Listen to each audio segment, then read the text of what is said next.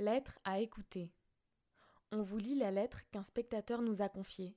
C'est une lettre pour partager une expérience marquante liée à un spectacle présenté à la scène nationale, adressé à la personne de son choix.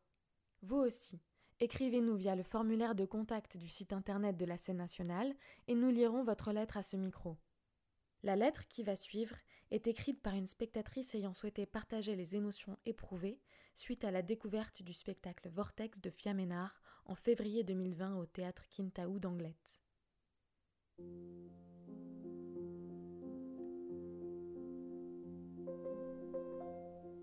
Cher toi, toi ou moi, je ne sais pas. Qui a assisté à ce spectacle ni toi ni moi, peut-être un nous, un ensemble. Il faisait noir, je me souviens, je ne voyais plus mes mains.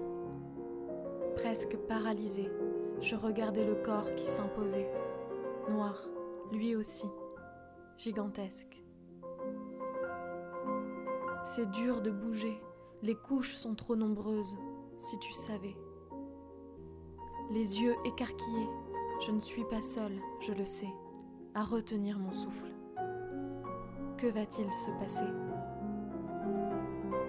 Ça souffle, ça aspire, ça tournoie, ça lutte.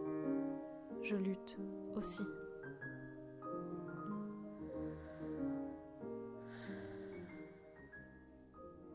Je respire enfin.